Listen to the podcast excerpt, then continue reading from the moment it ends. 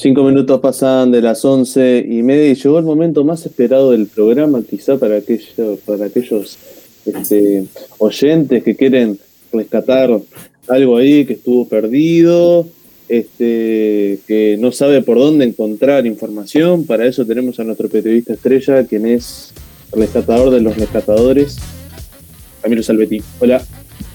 Prefiero Baywatch. Ah, ah, ah Baywatch. ¿Sos como La Roca, la última, como la última película? ¿O, o sos un Efron, Anderson? No, prefiero, prefiero ser Zac Efron. Ah, Zac Efron, es verdad. la última también, obvio. verdad, sí, me había olvidado. Este, no, aparte el, el, cuerpo eh, lo tenés como Zac Efron, aparte, ¿no? Sí, claro, obvio. Y canto como él, porque yo salía en High School Musical también. ¿En serio? Sí, sí, sí. ¿No? Eh, Podrías haber participado en High School Musical Argentina. Es verdad. Bueno, ese es un gran rescate. Ese es un buen rescate, ¿no? ¿Qué pasó?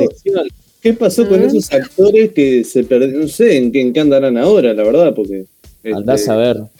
Este, ah, ya quedó para el próximo, para el próximo miércoles ya quedó, ¿eh? Me encanta esta producción en vivo de acá del rescate, el espacio para toda la familia, ¿no? Voy a, estoy pensando ya toda una campaña con ah, Son conocidos. Son conocidos casi todos. No, los sí, de. pero alguno, alguno, debe haber quedado perdido por ahí, ¿eh? Ferdente es conocido. Argentina?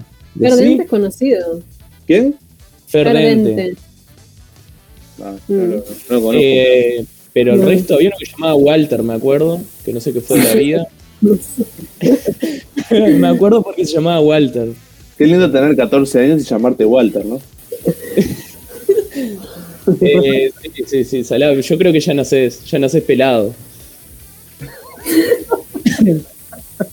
bueno, te traigo. No, Irene, eh, vayamos a lo serio, en serio, porque. Sí. Eh, vamos a lo serio porque les traigo en realidad el primer rescate no es un naufragio, sino que viene adentro de la isla porque es también como ahora, una, una conversación del equipo de producción. Este, creo que fue Camila Ciñago que dijo, che, ¿en qué anda Patito Feo?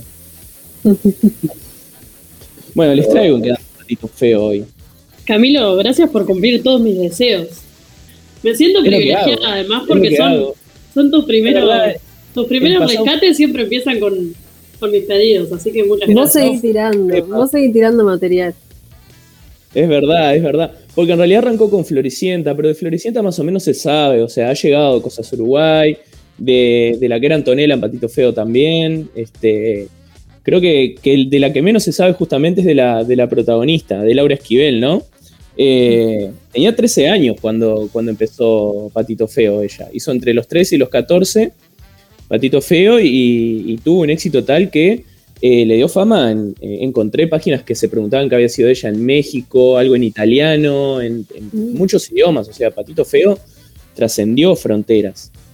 Ponele entre 2009 y 2011, trabajó en Italia, trabajó en España, eh, la mayoría de las veces, como, como, hacen los del, como hacían los del Chavo muchos años después, viste que, eran viejos y se disfrazaban, bueno, ella también, tipo, personificando a Patito Feo, hizo giras por España, por Italia, ella sola.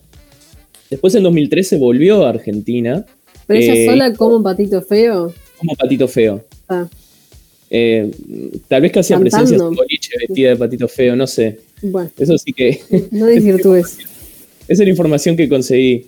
Eh, hizo, pero tuvo mucha actividad en teatro también. Hizo Los Locos Adams y creo que lo más destacable que, ha hecho en, los últimos años desde que desde que terminó Patito Feo, fue salir en dos temporadas de Tu cara me suena, del reality de talentos. Eh, ah, sí, sí, sí, sí. Que hacían, eh, cantaban como, como otros, otros famosos reconocidos. Claro, eran como, claro, eran como famosos. Este, no nos ven en la virtual, pero estoy haciendo. ¿Esto, es en Argentina? Sí. En Argentina. No, se hizo acá también. ¿Y a quién no estuvo imitando? Ah, acá, también se hizo en el, canal 12 se hizo. Acá se hizo Yo me llamo. Ah, yo me llamo. Que ganó Cita Rosa, ¿se acuerdan? Cita Rosa, es cierto, sí. Sí, era muy parecido aparte cómo cantaba. Sí, era igualito. Eh, estaba Shakira, me acuerdo. Eh, bueno, La cosa es que eh, le fue muy bien en, Tu cara me suena. Creo que no llegó a ganar, pero, pero estuvo ahí entre los finalistas. Después medio que, que se perdió, ¿no? No, no, no supimos mucho, o en realidad hizo algunas producciones más en teatro, eh, que tal vez acá a Uruguay no llegaron, y a no ser que no sé, barra brava de patito feo, no, no te enteraste. Em, la cosa es que hoy, con 26 años, este, eh, da clases de técnica vocal, está recibida de maestra en técnica vocal, está estudiando fonoaudiología. Eh, estuve mirando su Instagram, que tiene más de, de 400.000 seguidores, claro tenemos tres seguidores en común. Eh, tiene, tiene, algo en su Instagram que es una increíble cantidad de, imágenes con, frases motivacionales. Tipo, la que más me gustó que, encontré fue una, que es una taza de café con una tarjetita que dice, ¿te ha pasado alguna vez de estar, que estás buscando un lápiz y lo tienes en la mano? Pues algo similar pasa con la felicidad. Todo, cosas de ese estilo sube. Y fotos con su pareja. Es buenísimo. Es, buenísimo. la analogía. el cambio es bueno y todas esas, todas esas cosas. Como, Optimista. cambio, sí, todas esas cosas, tipo, eh, soy querido, soy amado, no sé qué, como cosas dándose, autodándose para adelante. Bueno, no se eh, alejó mucho de su personaje, ¿no? Era, era así, ¿no? Era un poco. Era, un, sí, sí, sí. Este, un autobombo constante eh, en el decir yo puedo, yo puedo, yo puedo. Este, y bueno, a la vista está. Sí, sí, claro. No me acuerdo ni cómo terminaba Patito Feo. Bueno, hizo, una producción teatral hace poco con, el que era el novio de ella en la novela. Con Matías se llamaba, algo así. El personaje se llamaba Matías. ¿Pero quién era? leí el nombre hace poquito, pero está. Les hice una entrevista a ambos porque, ah, bueno, estuvieron juntos en Patito Feo y ahora hacían una, una obra de teatro juntos. Em, ah, sí, ya, eh, muchacho, Gastón Sofriti. Gastón Sofriti, ahí va, ahí va. Camila Ciñago hace cara, mira que podés arrimarte al fogón también, y Irene Rugnis también. Este, capaz que con Patito Feo no pasa nada, en realidad. Ha seguido la movida. Sí, sí. Gastón. Sí, claro. Sí, no sé qué ha hecho, pero creo que, me suena el nombre, como que es bastante, bastante conocidito. Em, Laura también sube muchas fotos con su novio, Facundo Cedeira, que, lo estuve stalkeando también, que es un total, era un total desconocido para mí, pero tiene como 20.000 seguidores. Eh, y según su bio es militante de la UCR, o sea, es militante radical en Argentina y forma parte de una, de una agrupación dentro de, la política de Boca, digamos, que se llama... Completito. Completito, completito, un politiquito, un politiquito, un, pichoncito de político. Qué lindo. Vamos la 12, vamos. Sí. vamos la 12, vamos. Patito feo en la 12, ¿te imaginas alentando en la 12? Con Rafa Diceo a la cabeza. veo en. ¿Cómo es? El, otro día me, explicaron esa cuestión del tour adrenalínico, que es todo una cuestión extraña. En, boca, no quiero irme de tema, Iluminanos, iluminanos, iluminanos. No, bueno, como que básicamente se paga para estar en, la tribuna y llegar a, la barra, como quien dice, la barra Amsterdam, pero no la barra Amsterdam, la 12. La 12. Y sí. ¿tenés, que, ¿Tenés que pagar para entrar, para estar en un partido en la barra? Pagas muchos dólares. Vas en el ómnibus con la barra, llegás a la barra, vivís como la adrenalina de pertenecer a todo. Pagás la experiencia de la barra. Pagás la experiencia. Turismo, turismo aventura. Turismo aventura hacen, claro. Eh. Preguntas de dónde, dónde queda ese dinero, para quién es ese dinero, pero bueno. la barra, para la barra sí, pero hace, un año que la barra no agarra un peso, porque estamos en pandemia, no, la cancha no, no abre, allá en Argentina tampoco, como acá. es el este, abogado de la 12, Dinolfi. Sí, eh, la deben estar pasando mal los, muchachos de la 12. Bueno, vamos con el siguiente rescate, porque este mm, generó polémica, porque en realidad los únicos que conocíamos la película éramos eh, Agustina Huertas y yo. Y para mí es una película muy conocida, muy conocida porque la debo haber visto un millón de veces en el cable. Obviamente. Pasa que yo, me preguntaste a mí, yo soy muy fan de las rom-coms de los 90 y los 80, o sea, todas esas. Pero esta justo seguro la pasaban en, no sé qué, TNT. Sí, en todos. TNT. Warner, capaz. Warner. Eh, la película dice que no, en la producción dice que no dijimos el nombre todavía. Ah, como si tuviera 30, disculpen, como si tuviera 30. Pasa que estaba tan indignado que, que me olvidé de nombrarla. Eh, es la, de la muchacha que tiene 13 años y está harta de que, de, que le rompan los ovarios y entonces quiere ser adulta porque cree que cuando sea adulta la gente va a dejar de ser idiota. O sea, una ilusa, ¿no? Sí, es un concepto muy adolescente de idolatrar la adultez ¿no? Exacto. Y más en Estados Unidos, o sea, es una Jennifer Green que quiere vestirse como adulta y trabajar, eh, no sé si en la moda o algo eso, ¿no? No me acuerdo. Sí, quería, quería conocer, mira, me, acaba de llegar un mensaje, ¿cómo no van a conocer como si tuviera 30? O sea, la gente se está empezando a indignar entre la audiencia. Eh, es la película del 2004. Es, bueno, esto que les decía, la muchacha que tiene 13 pide un deseo, desea ser adulta, desea ser 30, y un día se levanta y es Jennifer Garner, y tiene 30 años. Tiene una vida de adulta. Nunca me quedó muy claro igual, porque tipo, todos eran adultos también de nuevo. O sea, sus amigos de la infancia eran adultos, pero no transcurrían el futuro, no sé. No importa. No importa. Claro, la, cosa es que ella aprende que cada, etapa de la vida tiene lo suyo y que no puedes manejar la vida adulta teniendo una mentalidad de 13 años, ¿no? Y se termina enamorando y no, no me acuerdo qué, más es que pasa. Se enamora de Hulk, ¿no? Sí, se enamora de Hulk. me voy a hacer eco del mensaje de un oyente que llega al 091-227-222 que dice, me encanta que hablen de esta película y ninguno tiene 30. Entonces lo voy a leer yo, que soy la única de este equipo que está eh, en esta franja etaria mencionada y que no vio la película, porque obviamente no sé cuándo pasaban esta película, pero seguro no estaba en edad de ver. 2004, eh, la película. No, ¿No cuenta que nos autopercibamos como de 30? No, para nada. Para nada. Es una cosa. De espalda, de ¿no? de espalda, claro. Lo sentí en la espalda. Em, la cosa es que eh, este rescate es porque vi un, un reel en Instagram de, eh,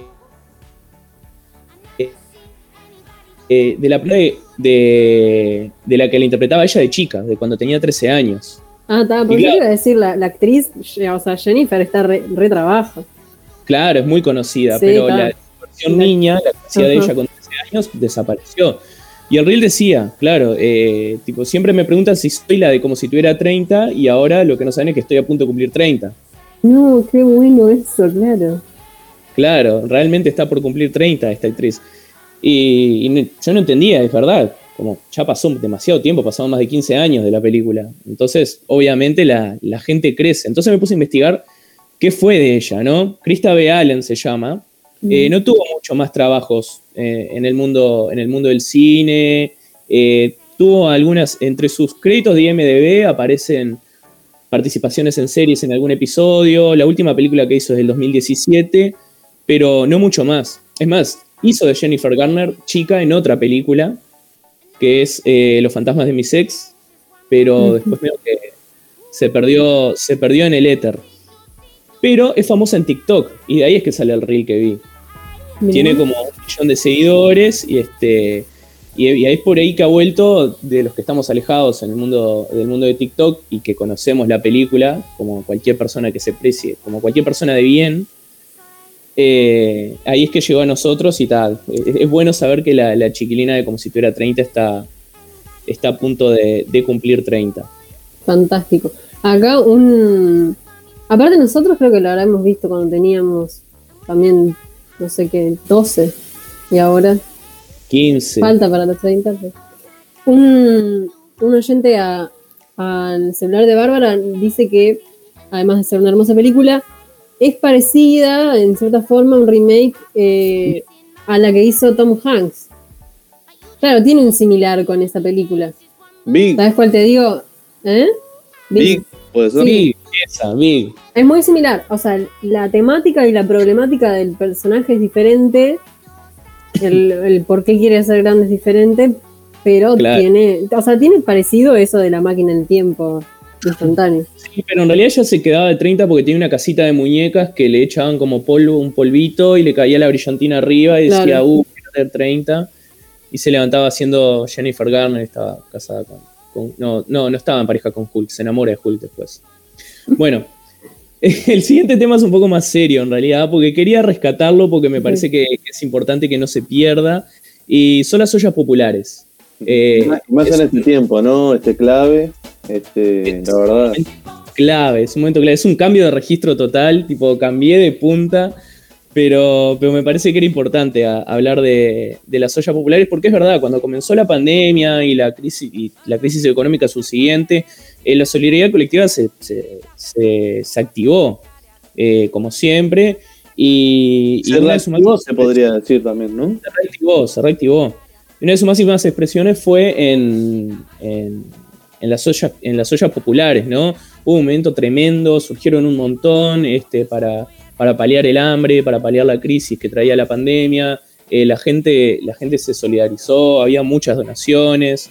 Em, era, era, era algo, algo increíble, pero eso fue decayendo.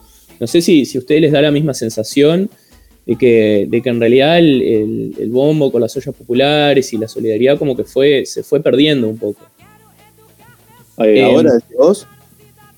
Eh, a, lo largo de, a lo largo de los meses, a medida que fue avanzando la pandemia, siguieron funcionando, obviamente, había muchísimas, pero creo que, un, poco, un poco se fue perdiendo. Y, eso se ve en, algunas notas de prensa que estuve, que estuve revisando. Eh, por ejemplo, esta nota de, la colega, de nuestra colega Diana García, que publicó en diciembre de 2020, o sea, hace unos meses, que dice, leo eh, el, inicio de la nota. Frente a un Estado ausente ante la emergencia alimentaria producto de la crisis económica y social, eh, las ollas se han consolidado como una respuesta popular al hambre, pero también como un actor social de organización colectiva que busca trascender la cuestión alimentaria. Hoy el apoyo del gobierno central es casi nulo y mientras, y mientras que cada vez más son más lo que precisan de esta solución para poder comer, cada vez son más las ollas que deben cerrar por falta de recursos humanos o materiales. O sea, los recursos materiales, los alimentos, como dice Diana, que no dije en medio, eh, salió en brecha en, diciembre del año pasado, eh, escasean, escasean. No es por falta de solidaridad, sino que...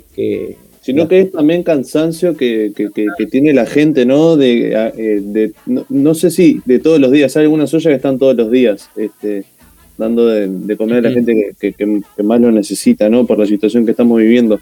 Pero lunes, miércoles y viernes, por ejemplo, que son las ollas que más funcionan en distintos barrios, este, la, gente se cansa después de un año este, abriendo una olla, este, sabiendo que eh, te, agarras cierto estrés para poder conseguir esos recursos eh, materiales. Cuando hablamos de recursos materiales, eh, kilos de papa, kilos de boñato, arroz, lenteja. Este, materia prima. Materia prima para poder llevar adelante esa olla, ¿no? Sí, exactamente. Y yo creo que la gente, ante la falta de respuesta que hay del Estado, más bien del Ministerio de Desarrollo Social, del INDA en realidad, este, yo creo que en ese sentido eh, quizá quien eh, organiza esa olla este, no es que se, no eh, se cansa, pero no, no, pero eh, no, no, es porque se cansa de, de, dar de, comer, sino que es porque no, no tiene los recursos necesarios para, para poder llenar esa panza a un niño, a una niña, a un adolescente, a una persona que, que realmente la está pasando mal de la pandemia y, y, ante eso tenemos un Estado que prácticamente es, como decía Diana García en la nota de brecha, es prácticamente nula la, la, la, ayuda que le da, ¿no? Hubo un informe de ciencias sociales que estuvo mm, indagando sobre eh, las ollas populares, quiénes eran que sostenían esas ollas populares.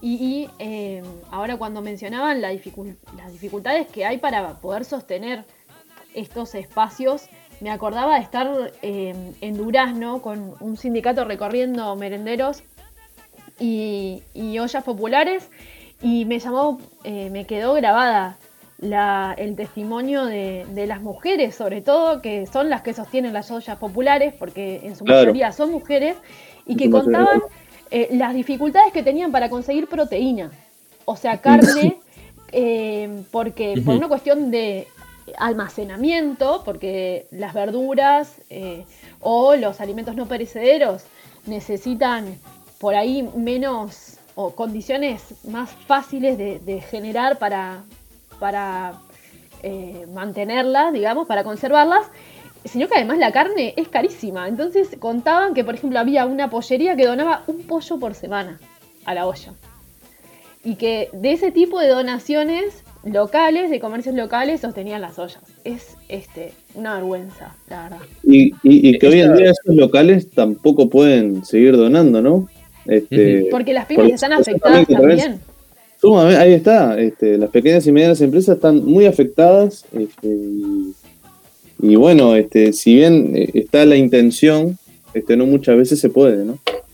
Sí, siempre, siempre apuntando también a que, a que las ollas eh, no son asistencialismo, sino que son organización popular y barrial, eh, es solidaridad. sí, sí, sí. Y, bueno, ahora que, Irene traía lo, del informe de ciencias sociales, Diana lo menciona en la nota y un dato que, me impactó, entre marzo y, entre marzo y diciembre, que es cuando se publicó esto, eh, las, entre ollas y merenderos eh, sirvieron 8 millones de platos.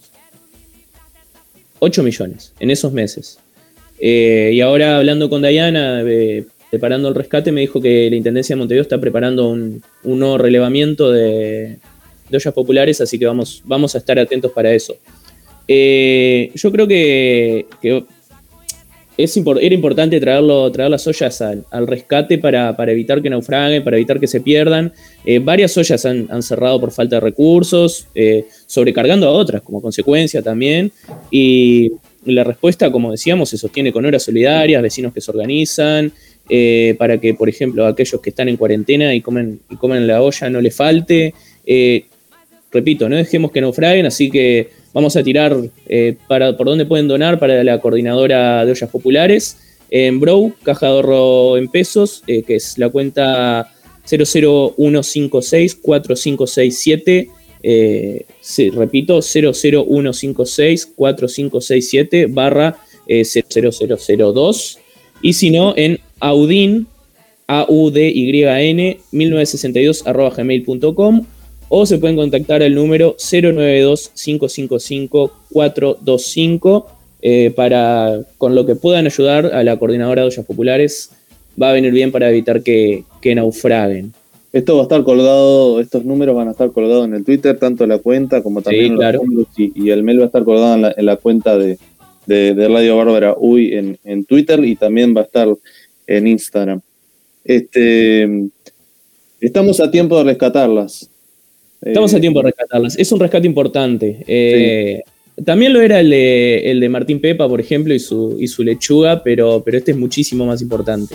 Hablando en serio. Este, ahora voy con, el último rescate de hoy. Voy con el último rescate de hoy. Eh, que le puse el petróleo que no fue porque es en base al mensaje de una, de una oyente. Porque se acordaba de, de cuando supuestamente se encontró petróleo en piedra sola, ¿no? Em, en su momento, esto fue entre 2015 y 2017 que, la, empresa, la empresa australiana Petrel, que era accionista de Swedbank, Energy, que era la que buscaba petróleo en Uruguay, eh, anunció que se habían encontrado en Piedra Sola y en una localidad de Salto eh, entre 2 y, 200, y, 241 millones de barriles en cada bloque de lo que habían encontrado.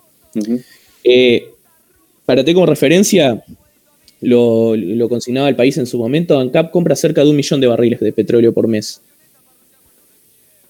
Eh, o sea, supuestamente se había encontrado un montón de, petróleo que podría servir para Uruguay. Y en el mismo 2017, porque esto me hizo acordar el mensaje del oyente, se encontró petróleo en Paysandú y, y supuestamente eh, también, bueno, había sido Jetpack Energy, que, que, era la que, la que buscaba la que buscaba petróleo, y en la localidad de Cerro Padilla, a la altura del kilómetro 153 de la ruta 26, en Paysandú, eh, se habían encontrado, se habían encontrado eh, unas cosas mínimas, unas cantidades mínimas de petróleo, pero que podían, que podían servir. Me acuerdo que en su momento en Twitter se, se ponía, un chiste que era el intendente de Paysandú ahora mismo, era la foto de Ricardo Ford con, con su jet eh, porque Paisandú iba a pasar a ser el, departamento más rico y vamos a poder comprar túnicas, túnicas para todos.